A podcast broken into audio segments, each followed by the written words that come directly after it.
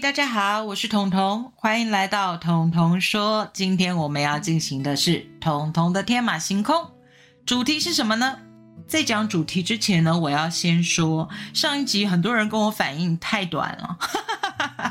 我不知道是因为你们听我的声音听得不够过瘾，还是那个篇幅实在是太短了。OK，反正呢，上一集的读书会因为篇章本身就比较短，所以节目的时间也比较短。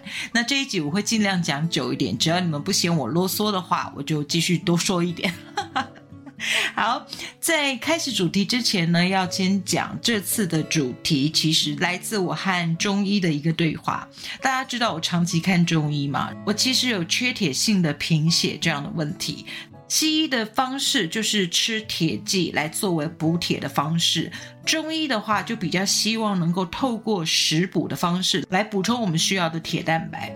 这问题就来了，我就问了我的中医说。那什么样的食物适合补血呢？我的中医很酷，他就直接回答我说：“红色的食物，红色的食物就补血。”我就很蠢的，我就很蠢的又问了一句：“那辣椒也是红的，辣椒补血吗？”哎，我的中医就跟我说：“很好的问题，你回去查一查资料，然后你就做成一集节目吧。”所以。红色的食物是否补铁，就成为我这一集节目的主题。我想了很多的名称，但是好像都不适合，因为真的就是从红色食物作为开端。然后我真的去查了资料，辣椒到底有没有补血的功能？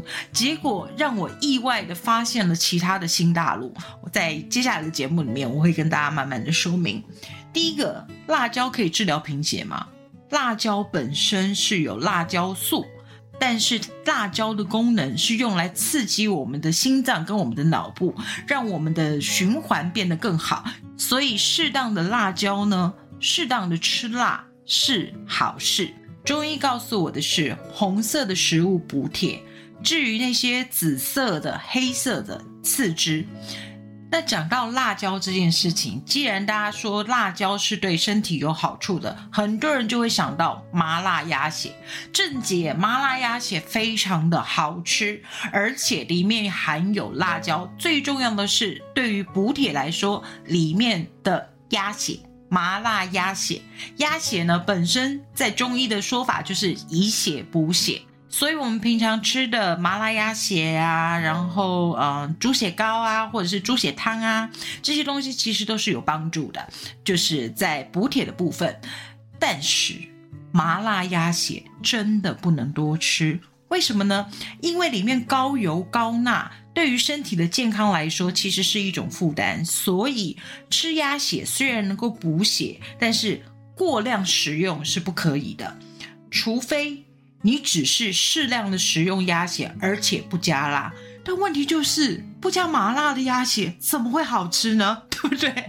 所以我觉得我们还是可以满足一下我们的口腹之欲，去吃一点麻辣鸭血，以血补血，来补足铁的这个部分。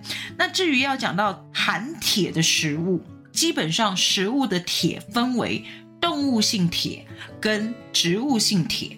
动物性铁其实就很明白，比如说我们常讲的红肉啊，或者是刚刚讲的鸭血呀，或者是哦，最容易被大家记得的就是猪肝。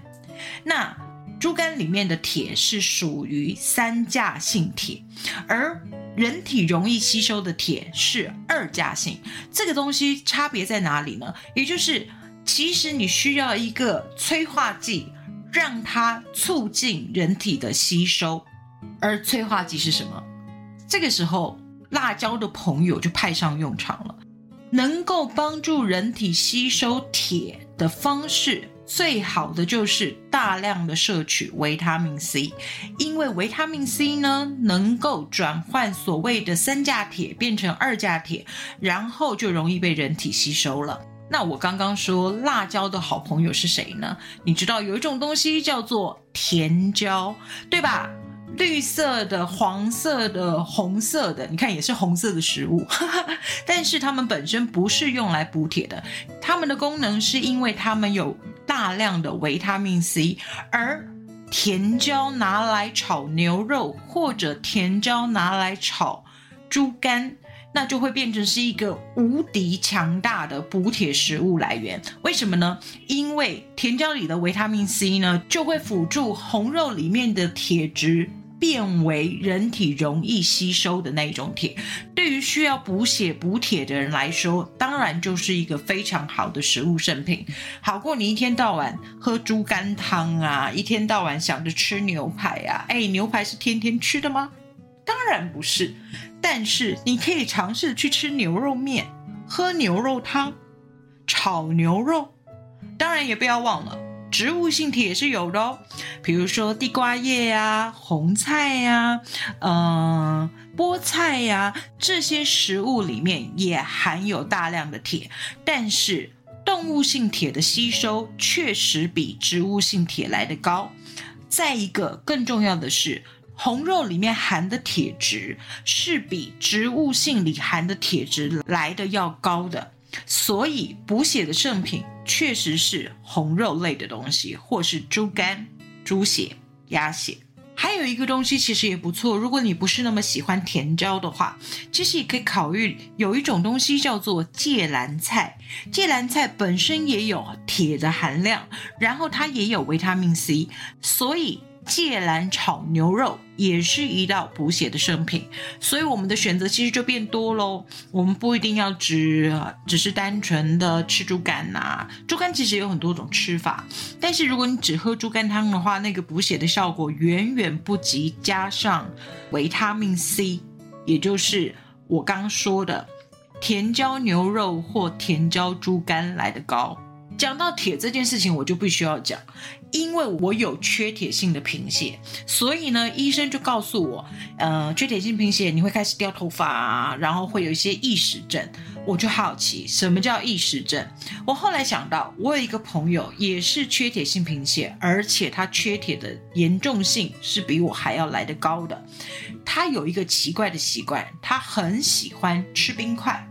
他可以买一包冰块放在车门旁边，然后就一整口冰块这样子咔哧咔哧咔这样咬起来。我们都不理解为什么他那么的喜欢吃冰块。后来在医生告诉我缺铁性贫血会有异食症的症状之后，我就发现原来他吃冰块这件事情呢和他的贫血是相关的。想不到吧？喜欢吃冰块的朋友，你们要注意哦，要去检查一下自己是不是有缺铁性的贫血，因为那可能是异食症的一种症状，所以要千万注意，千万小心。至于我的缺铁性贫血呢，我没有异食症。但问题来了，我吃铁剂是不吸收的。你知道吃铁剂很痛苦。第一个，吃铁剂你会便秘，便秘本身就很让人感到痛苦。第二个是，它排便出来之后，它居然排的是黑便，你知道吗？在我上完厕所之后，会闻到铁腥味，我就觉得好恶心。然后不知道是不是因为缺铁性贫血的关系，我对于铁的味道好敏感哦，就是那种金属的味道，无法形容的一种腥味，就像铁锈。平常我们在刷锅子的时候，有时候为了要刷的干净一点，会拿铁刷来刷。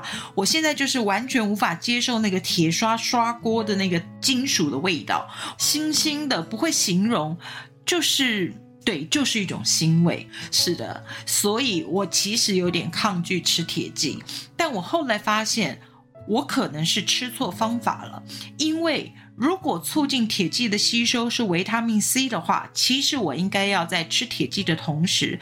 大量的补充所谓的维他命 C，不管是吃蔬果也好，青菜呀、水果，甚至我直接服用高剂量的维他命 C，这些应该都是有助于铁剂的吸收的。而我一开始的时候忽略了这件事情。还有一件事情是在吃铁剂的时候呢，切记切记，千万不要补钙。如果你要补钙的话，希望你在吃铁剂之后，隔个两个小时、三个小时再来进行补钙的动作，比如说喝牛奶或是吃你的钙片。为什么呢？因为钙也会影响铁的吸收。我为什么这么清楚呢？因为我就是错误的范例。我就是那种不听话，吃了铁剂又跑去喝牛奶的人，所以我的铁剂没有办法完全吸收。其实要怪的是我自己，这个我要承认。好，今天讲的是红色的食物是否能够补铁呢？其实我要讲的就是缺铁性贫血而已啦。那很多女生都会有这样的问题，如果你真的有缺铁性的贫血的话。不要担心，就像我们刚才说的，食补可以帮助。如果严重一点的话，你可以去找医生，请他帮忙开铁剂让你服用，或者是你就去买一块铁来啃吧。因为我说我缺铁之后，我每个朋友都想送我生锈的铁块，他们都叫我把铁锈刮下来混在水里一起喝。Oh my god！今天的主题：红色的食物是否补铁？不知道我的中医会不会满意。但无论如何，我录出这一集节目喽。接下来，你是不是应该要回答我？辣椒到底能不能补铁呢？辣椒也是红色的哦。彤彤说：“我们下次再见喽。”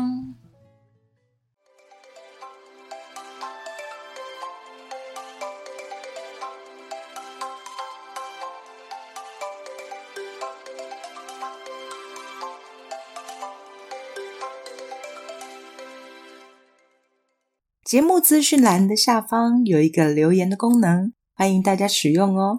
让我听听你们的想法，也让我们好好的交流一下。